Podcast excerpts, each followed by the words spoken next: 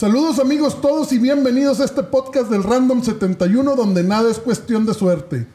Hoy me acompaña Pablo Esposito, Pablito, gran amigo, editor y manager representante de artistas. Pablito, ¿cómo estás? ¿Cómo vas, Nico? Gracias por invitarme y feliz de estar, de verte primero y que me hayas invitado y de, compartir contigo un ratito. Un gusto, eh. Pablito, y bueno, ya, ya, iremos platicando durante el podcast. Hemos, tenemos varias experiencias que hemos vivido, pero pues empecemos por el principio, Pablito. ¿De dónde eres? Yo soy de Mar del Plata, una ciudad este, de Argentina, ciudad con playa, ciudad turística de allá. Y nada, de ahí vengo. Pero ya tengo 26 años acá en México. 26 o sea, soy más chilango que, argentino. Eh, platícame primero, Pablo, eh, ¿te criaste directamente en Mar del Plata? ¿Nunca saliste, no sé, a Buenos Aires? No, siempre en la ciudad, este, una ciudad fría, que en verano se hace calor, pero son tres meses. Y ahí estuve, pero pues siempre tuve la curiosidad de, como viajaba mucho con mis papás, eh, y conocí otros países, siempre quise explorar la posibilidad de irme. Cuando tuve chance, este, agarré las maletas y me fui y no regresé más. O sea, me, encantó la experiencia de vivir en México. Me encantó México, más eh, bien. ¿Estudiaste en Argentina? ¿Hasta qué grado? Estudié lo que viene siendo allá la secundaria, que acá sería la preparatoria. Em, eh, hice algo a nivel universitario, muy poquito y después me vine para México con mi grupo a tocar, que, yo traía ya una banda en su momento y en, aquel momento fuimos a Buenos Aires a probar suerte y estaba muy difícil todo y nos recomendaron México porque pues en México estaba el pop y nosotros hacíamos pop, entonces vinimos para acá y Estamos hablando de qué año? 95 llegué yo. En, el 95. En agosto, en 95, sí. ¿Y con tu banda en Argentina empezaste en los 90? Empecé en el, eh, sí, como en el 89 y, y, sacamos un disco, nos fue muy bien en la zona, en la ciudad y nos vinimos para México. Tocamos bastante acá también. ¿Cantabas? ¿Tocabas algún El teclado. Teclado. el teclado, sí, sí, sí. sí 100% popero. Sí, pero era más el manager, era el menos músico de todos, la verdad, el más malo era yo. Los otros eran más buenos, había buenos elementos en esa banda, pero yo era el más malo, pero era el que movía la banda. Eh, Como el del Guiro, este. Oye, pero bueno, Argentina tiene músicos de todo tipo. Sí, sí, sí. Yo creo que en un principio, eh, hablando de los 70s, la, la, época fuerte del rock la empiezan tan, del rock latino la empiezan España y Argentina como una guerra, ¿no? Sí, sí, sí, se empieza. Tal vez notamos un poco a Chile, también un poco eh, después. Creo que bastante después Chile. Empezó más un movimiento en Argentina eh, que estaba underground porque estaban los militares en esa época en Argentina. Entonces eh, los conciertos eran medios clandestinos y y era música muy eh, folky en esa época. Eh, empezó Lito Nevia con Los Gatos a cantar en español, Sui Generis, que era la banda de, Charlie García, bueno, infinidad de grupos que salieron. Y cuando eh, termina la época militar, digamos, pasa algo que como estamos en guerra, nosotros tuvimos una guerra con los ingleses por las Islas Malvinas. Claro. Entonces perdemos la guerra, los militares eh, tienen que irse, eh, llega la democracia y una de las cosas que se prohíben en las radios es a pasar música en inglés, porque acabamos de perder una guerra contra los ingleses, entonces se censura esa música y las radios difusoras no tenían que pasar, entonces ahí sí recurren a las bandas locales y entonces ahí emerge artistas como Miguel Mateos, Los Enanitos Verdes, Soda Estéreo, porque encuentran un espacio en la radio, porque había espacio, antes no había. Sonaba mucha música en inglés. Y, eso detona un movimiento y bueno, y viene el auge del rock en español, que después llega a México y, México, que, ya traía música en español, igual México desde este, ¿Cómo se llama el papá de Alejandro Guzmán? Eh, Enrique Guzmán. Bueno, ya había movimiento. Bueno, pero era un rock muy americanizado pero, también. Pero lo cantaba en español. Entonces ya, como en Argentina también lo hacían así antes, pero ya venían, estaba el tri, había muchas cosas, pero también en esa ola de rock en español sale el sello rock en tu idioma y emerge Caifanes y emerge Fobia, bueno, infinidad de grupos también. Y, Influencia este, española, Hombres G. Eh, Mecano, obviamente. Ah. Una época maravillosa para mí. ¿eh? Para mí esa época de los ochentas, no sé si lo estoy diciendo porque ya soy un viejo, pero este, se me hace que es una época insuperable, o sea, de, letras, de, propuestas artísticas. O sea, a mí me, encantaba, o sea, me encanta. Soda Stereo termina de explotar en los ochentas. Sí. Siempre con influencia influencia inglesa primero que sí, nada, Sí, sí, sí, sí, traían esa onda este, de police en el look, este, de Cure, medio, medio gótico.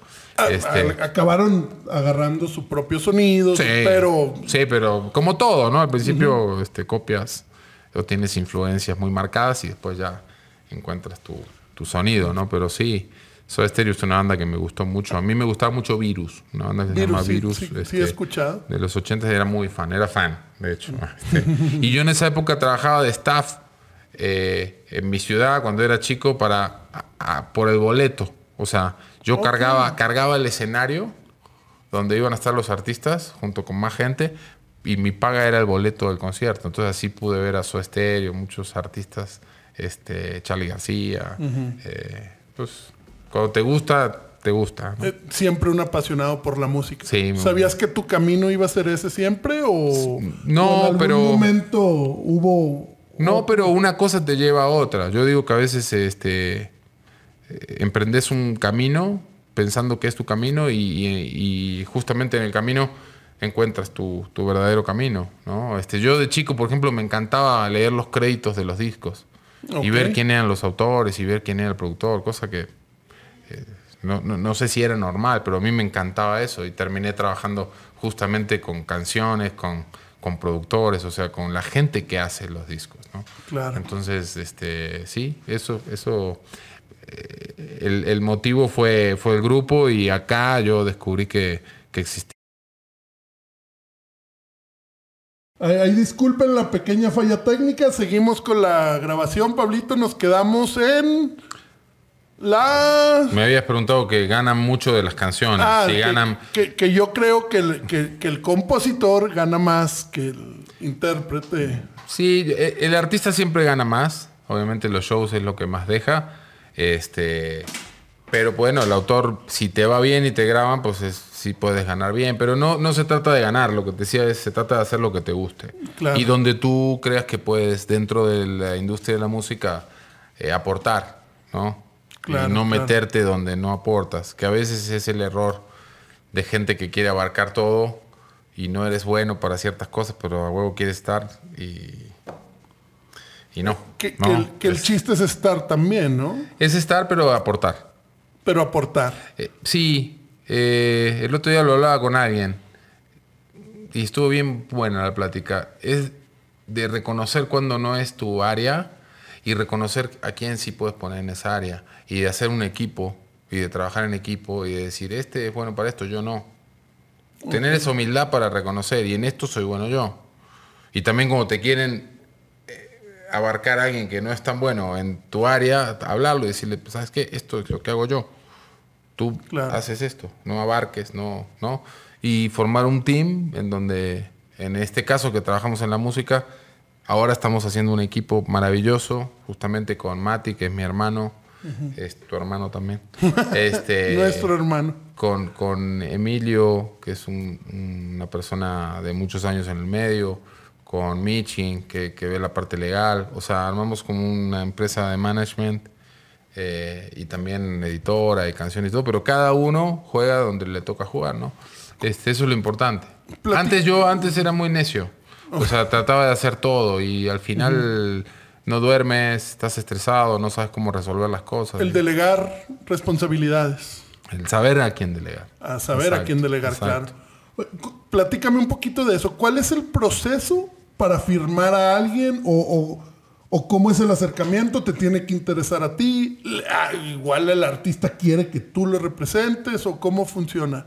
Sí, eh, primero te tiene que, tienes que ser medio fan yo creo. A ver, a ver, en mi caso te hablo, porque hay empresas que firman artistas por acumular o porque pues, está funcionando y lo tienen. En mi caso me gusta como más el lado artesanal de las cosas. Entonces que me encante y que, y que crea que yo le puedo aportar también al artista y de esa manera, bueno, pues buscar un objetivo en común y, al final que su música llegue a más gente y que eso genere shows y que eso, eso genere un ingreso y que, que, ganemos, ¿no? De eso se trata también. Sí, que a, este, las dos partes les vaya bien. Pero poder sumarle a la carrera, ¿no? Y, y, lo que te decía, y que te encante y que digas, soy fan, esto yo lo iría a ver, yo pagaría un boleto, ¿no? pasa por ahí. Le, quita la, la, Bueno, no le quita la parte económica porque al final necesitas tener una ganancia, pero si no te gusta, no lo representas. Totalmente. Aunque sea. Aunque sea negocio. Aunque sea Michael Jackson. Ok, sí, buen ejemplo. Si no te gusta Michael Jackson, tal vez tú no lo representarías nunca. En mi, en mi caso, por eso te digo, siempre en mi, en mi caso, igual con los compositores. Si no me gusta cómo compone y puede tener éxitos, pero no me gusta, es muy difícil trabajar para mí. Así. O sea, es como, no va a haber química, o sea, no va a funcionar. ¿No? al, este, final, cada, cada, quien tiene que poner un poquito de su parte y que haya. Sí, que haya química y que te guste al autor o al artista mi trabajo y viceversa, ¿no? Este, que me guste lo que hace, porque no es el motor el dinero. Gracias a Dios. Este, eh, no, no, no, estoy en la música por eso. O sea, yo creo que la gente que en general que está en el arte piensa igual. No, o sea, ya nos comentaste que lo hacías por trabajaban no por recibir el dinero, por recibir la entrada para ver a Exactamente. Cuando era chico sí cargaba equipo para ir a ver conciertos. Eh, sí, sí, sí, sí, es es por el gusto. Obviamente después tienes necesidades y tienes un hijo y tienes una esposa y tienes que ver cómo eso se convierte en, un dinero, pero eh, hay formas de, mediar eso, de decir, bueno, voy a ganar, pero a la vez me gusta mi trabajo, ¿no? Oye, todo. Oye, Pablito, ¿pero por qué México? ¿Por qué no, no sé, Brasil, Colombia, España? México nosotros veíamos todo el movimiento que había acá en, ese año, te hablo del 95, estaba Maná en su esplendor y Cristian Castro, y nosotros teníamos un proyecto muy popero en esa época. Entonces, eh, Buenos Aires estaba pasando por un movimiento muy de rock, de rock barrial, de grupos como Los Piojos, La Renga, y, este, y entonces no había tanta cabida para el pop. Y nosotros sentíamos que si veníamos a México con el proyecto podía pasar algo este, y nos agarramos el avión, vinimos y la verdad México nos recibió súper bien. Imagínate, éramos un grupo del interior, ni siquiera de Buenos Aires, que teníamos nuestro fan, pero era un grupo pequeño y acá llegamos a tocar en, lugares como el Bulldog, como todos los santos, todo el circuito, festivales, por el simple hecho de que veníamos con un sello de extranjeros. ¿me explico? Claro, claro. Eso nos da una plusvalía este, que nosotros en Argentina no teníamos. México siempre le ha abierto la puerta a, Siempre. Si gusta, te va a abrir la puerta, sí, Y, deja tú. Sí, el proyecto estaba bien. Tampoco era este, que habíamos inventado el hilo negro musicalmente hablando. Pero traíamos un look muy estafalario y pelo largo y extranjero, ¿sí me explico? Y eso para el circuito de música era interesante tener artistas así. O sea, era como, teníamos un lugar, entonces vivíamos. Vilma Palma. Vilma Palma, yo trabajé. Yo, yo Fíjate que mi primer show que vendí fue de Vilma Palma. Oh, Diste justo en la tecla. Pues no lo iba a contar, pero mi cuñado, mi cuñado era muy amigo y yo era muy chico, tenía 17 y me dijo, ¿Por qué no vendes ahora la temporada un show de Vilma Palma? Que estaba pegado con la pachanga, ¿te acuerdas todo ese movimiento? Sí, sí. Y salí a los antros allá en Argentina y súper tímido yo aparte. No sé ni cómo lo vendí. Realmente no sé cómo hice, porque me bateaban de todos lados, pero yo iba. El producto era bueno. El producto era bueno, hasta que llegué con un dueño de un antro que me dio una cita. Y a ver, ¿y cuánto vale? No, pues este tanto. Bueno, véndemelo. No batallaste y yo no sabía qué hacer porque iba por el no, siempre. Cuando me dijeron que sí, bueno, dije yo te contacto con la empresa y le mandaron el contrato y vendí el show, estaba feliz yo. Claro, claro. Este, Ese fue tu, vamos, tu primer acercamiento de... De vender un show. de a, ibas a recibir... Un 10%. Era muchísima plata. Eran, recibí 700 dólares. 700. Me compré un teclado, me acuerdo. Este, estaba feliz. Y aparte me paraba el cuello, porque yo traje a Vilma Palma. Hasta con vieja salí. Oye, ¿quién más aparte de Vilma Palma? De, ahí, de tu primer show, luego lo bueno, de un nombre. Sí, no, no, no, porque de ahí vendí ese show, después traté de vender más artistas y no, fue muy difícil, o sea, la verdad no era tan fácil. Esa fue una un churrazo, pero me motivó para, para saber que podía, este, pues, también tener esa parte, ¿no? Este, de que se había logrado un objetivo. Entonces después, este, vine con el grupo, todo, y vendí a mi grupo. O sea, en México es como que era el, que iba a hablar por el grupo y el que eh, trataba de conseguir fecha. Fuimos a las disqueras también, o sea, nos recibieron. en vez de conseguir un manager, tú te conviertes en el manager de tu proyecto. Exactamente. Sí, porque como tienes un proyecto independiente, nadie te va a firmar de manager ni nada. Pero México fue mágico. Para nosotros fue, para todos, fue una experiencia hermosa. Porque conseguíamos cosas que, aparte de tocar y todo, íbamos por decir a Warner y, llegamos a Warner y venimos a ver este, si nos reciben. Somos un grupo de Argentina. Sí, pasen. No sucede eso, me explico. Mm. Pasen y nos recibió Julio Sainz, que sale mucho, lo menciona mucho en la serie de Luis Miguel, porque era el que estaba, cuando Luis Miguel estaba en su apogeo, era él el director. Y entonces era un argentino, nos recibió súper bien, tomando mate, nos escuchó el disco y nosotros Después pasa el tiempo y ves que era una eminencia el tipo, el que te recibió. ¿no? Y en Sony igual, y en Universal igual. No nos firmó nadie, pero bueno, nos recibían con cariño. Por lo menos te este, abrieron la puerta. Sí, y tenían la curiosidad de ver de qué se trataba y qué había. La música estaba en el apogeo, también estaban saliendo grupos este, muchísimos desde acá. Entonces, esa posibilidad en Argentina era más difícil.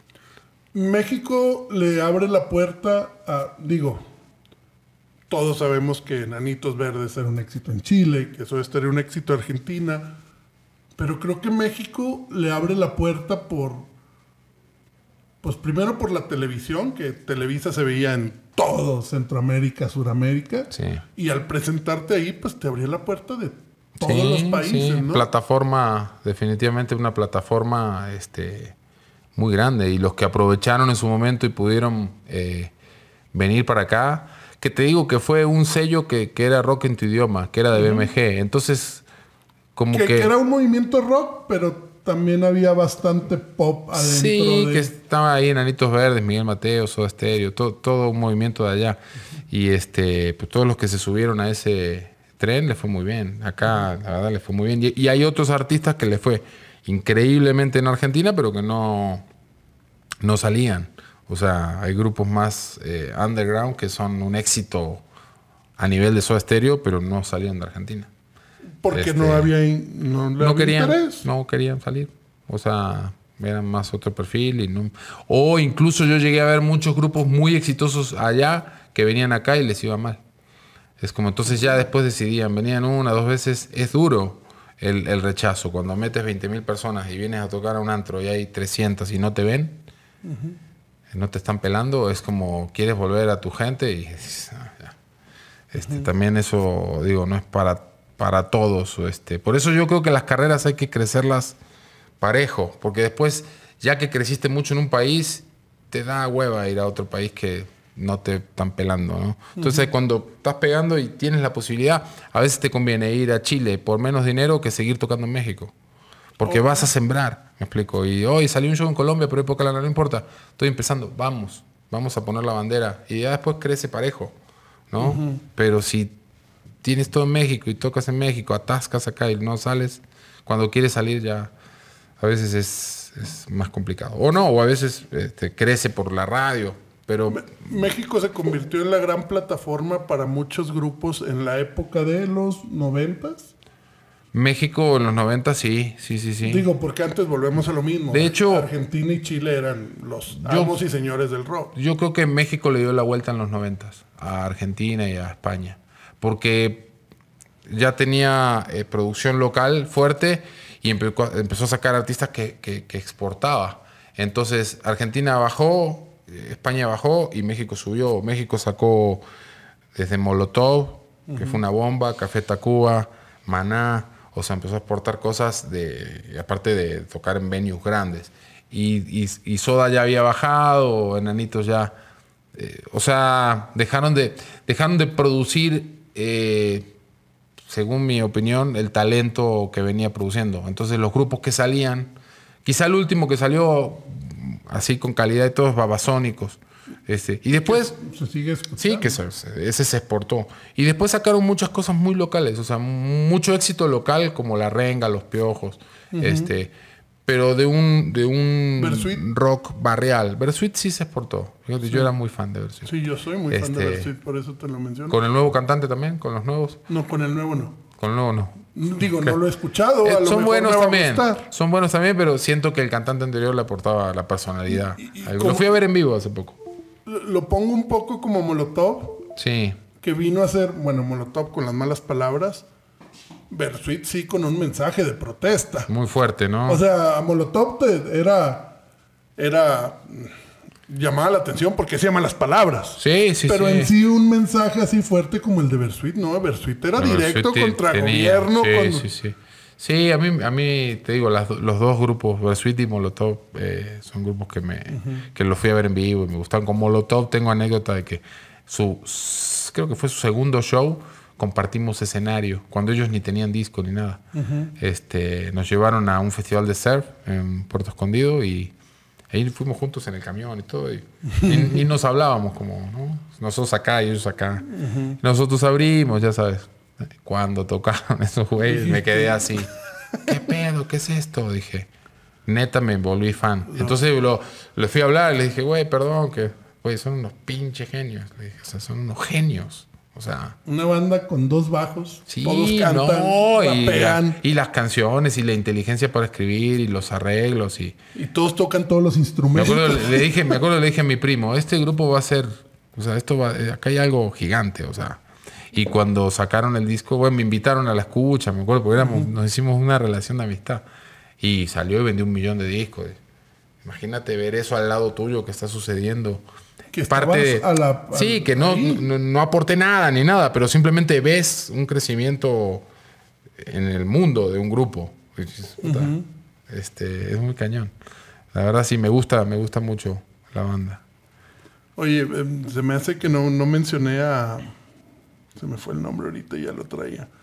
A los de Matador también ah los Cadillacs. los fabulosos Cadillacs la reventaron Sí, le fue muy bien. Yo en lo particular. La siguen reventando. La siguen. Yo nunca fui muy fan de la banda porque empezaron haciendo ska y a mí el ska nunca me gustó.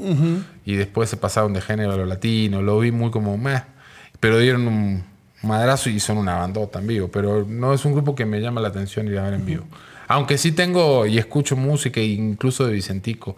Pero pues no sé, no, no me este, fui a ver a los decadentes hace poco que hace poco digo hace poco antes de la pandemia obviamente. Sí, sí, claro, claro. Pero pues sí, buena banda también. Que oh, quiero platicar un poco del manager. Eh, tú te bueno, vas a manejar a quien quieras, pero te especializas más en música pop para ser manejador o no. En realidad es en música que me guste y en gente que, tengamos este, proyectos afines. Y eso para mí es la clave. O sea, después el género. Ahora estamos viendo. Como manejador no hay diferencia en manejar a un rockero y manejar a un popero. Hay diferencia en cuanto a, las cosas y los objetivos que tenés que conseguir para cada quien, ¿no? Porque un popero por ahí te pide ciertas cosas un poco más eh, glamurosas o radio o el video, cuidar.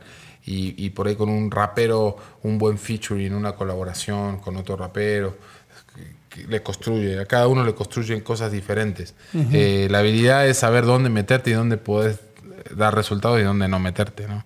y, y, lo que te digo, que te encante, que te guste. Eh, yo estoy muy contento ahora porque sí, estamos trabajando con artistas que, que nos gusta, y que sentimos que podemos construir a sus carreras. Eh, y no es para nada un tema económico ahora.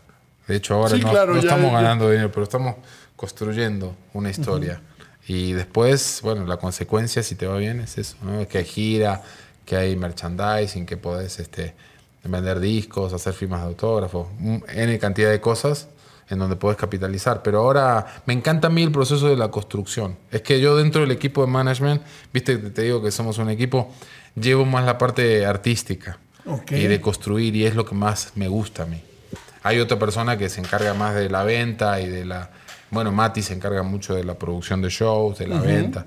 Este, cada uno lleva un área. Entonces, eh, a mí me encanta este proceso creativo, ¿no? Claro, tiene que cada uno, al formar tu grupo, cada quien carga Cumple con una su responsabilidad. exactamente. Y después es que el artista se deje. Si el artista no se deja, a veces es mejor dejarlo pasar y que, y que haga su camino. Yo he aprendido eso, porque... ¿Qué opinas de que ahora el artista independiente, vamos, digo, yo sé que sigue habiendo los monstruos de disqueras e industrias, pero ahora se ha hecho la fama o la moda de que el artista, pues ya con la tecnología ya no necesitas una disquera. La verdad, y te digo por qué, porque antes estaba centralizado todo en una televisora. Okay. Y si entrabas ahí tenías éxito y si no, no.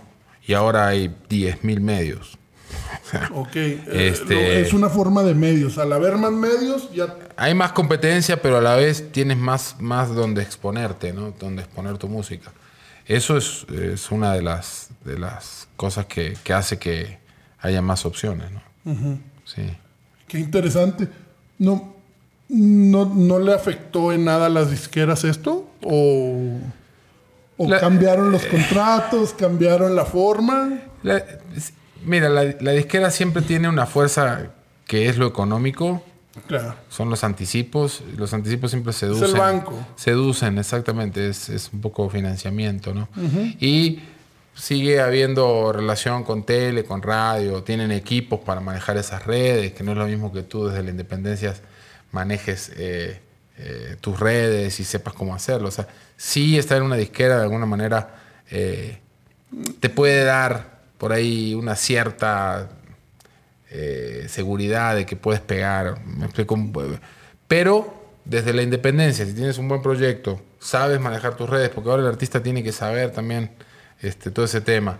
La radio ya no juega un papel como jugaba antes. La radio antes era, si estabas en radio eras, y ahora tienes que estar en YouTube y el, el, video tiene que ver Spotify.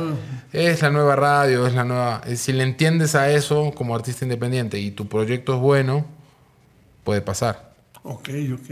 Me explico. Eh, obviamente hay 10.000 artistas que, que, son independientes y no pasa. Sí, sí, no O sea, eh, porque pues, la gente es la que decide al final. Y si haces más de lo mismo, por ahí no pasa nada, ¿no? y sin lana encima. Donde sí es un boom es con los raperos, ¿no? Toda esta nueva generación de raperos les ha ido. Me encanta a mí. Es un movimiento que está fuertísimo y me gusta que, pase, porque aparte no pasa por ningún, ni por la tele ni por la radio. O sea, mm, conectan netamente con, el, espejo del público y es y hay millones ahora, son millones. Eh, de hecho, estamos nosotros empezando a trabajar con un artista. Ok. Sí, del género y, me gusta mucho. Trap, rapero. Sí, trap, rapero urbano regional mexicano. bueno, se puso de moda. Ya te mostraré, pero sí, este, me encanta, me encanta. Y ahí es lo que te digo, la habilidad es poder decir, ¿sabes qué? Te acerco un güey regional mexicano y te acerco un productor que hace unos beats y vamos a hacer una sesión y a ver qué fluye. Es como metes en una coctelera y, darle elementos al artista que ya trae. Si no traes, no traes. Pero si ya traes, te voy a ayudar a que esto que está acá, esté acá. Ah, bueno, acabamos de ver a Alejandro Fernández hacer una canción con... Sí, con Nodal. no, no, con Nodal, con... Ay, este que cantan, le llaman, este corrido tumbado. Calibre 50, ¿no? No, pero él es uno solo, eh, ya es muy famoso que se andaba peleando con Pepe Aguilar por todos lados. Ah, ya, ya, este, Anuel, ¿cuál es? No, no, ya, ya sé quién es. Uno de ellos. Sí, sí, sí, sí, sí. Pero, ¿cuándo ibas a pensar que Alejandro Fernández iba a prestar a...?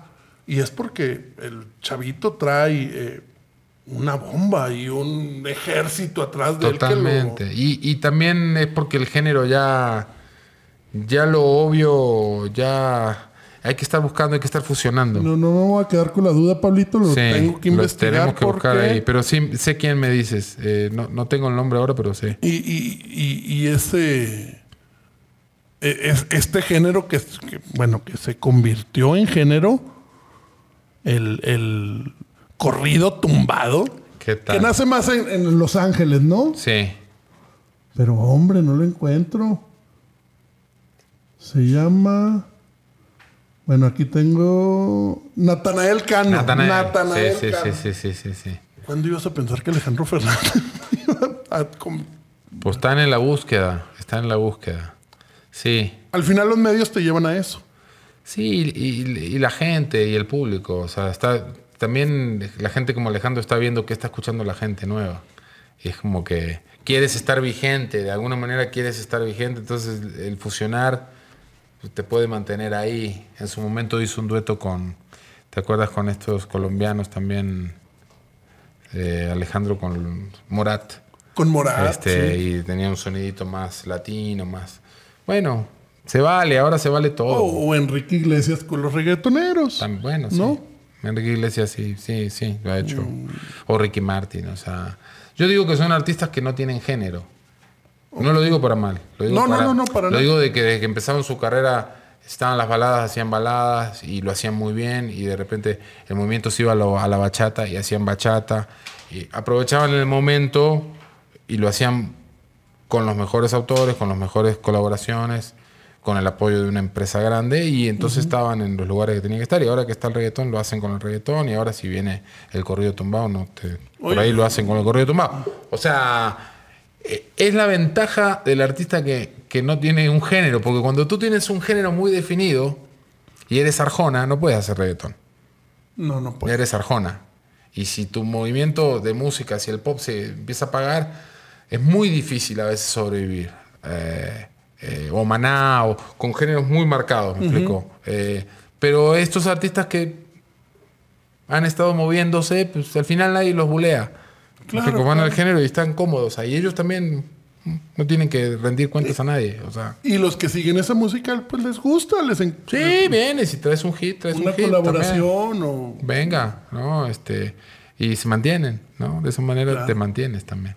Oye, Pablito, vamos a hablar un poquito o explícame un poquito de lo que haces como el buscar canciones para acomodarle artistas y que tú tengas esos derechos.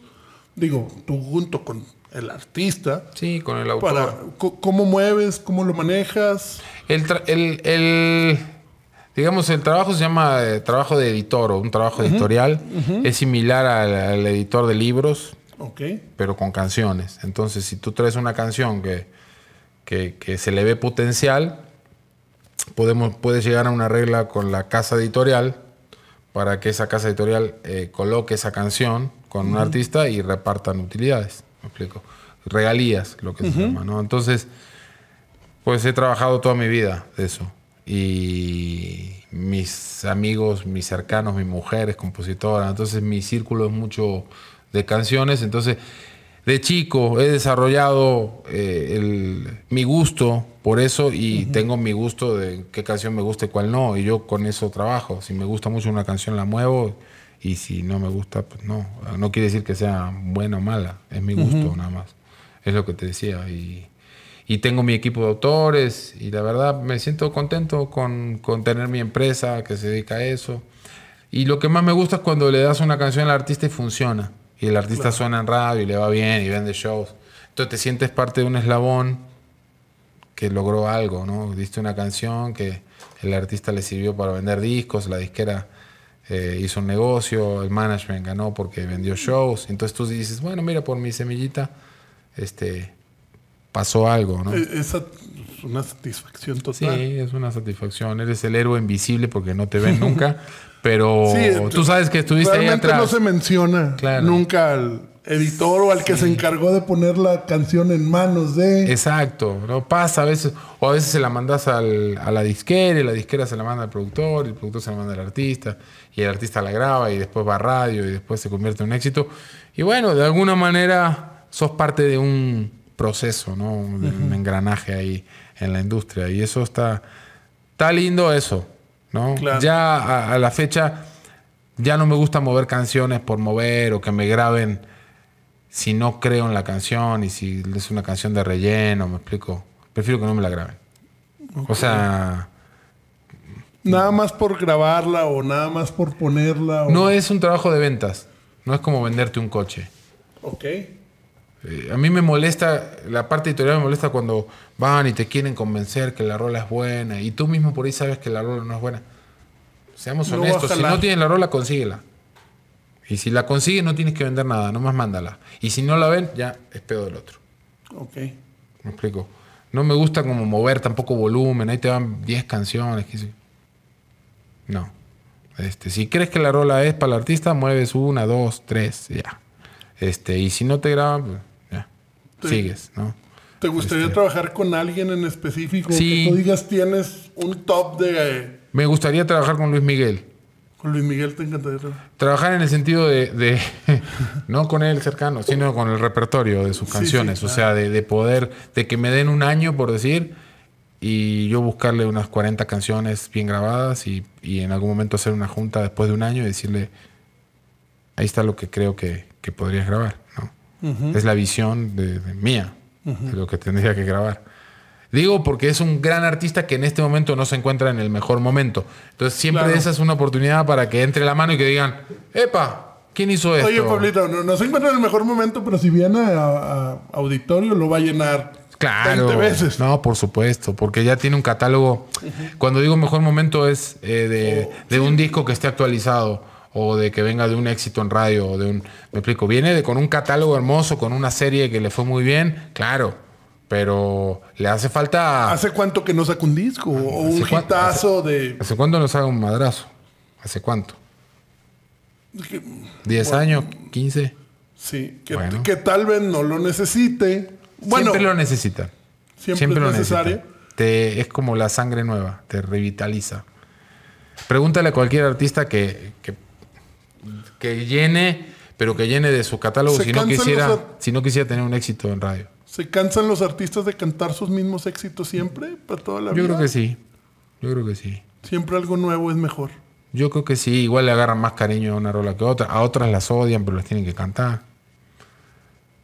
Lo feo es cuando se convierte en una chamba, ¿no? Cuando se convierte en esa chamba de rutina, ¿no? De que puta, tengo que cantar esto, hacer esto. Y que ya lo hace porque tiene que y no por el gusto de. Es mejor cantar las rolas nuevas, que están más frescas, que las acabas de grabar, pero esas nuevas a veces no te pegan, entonces no las puedes cantar.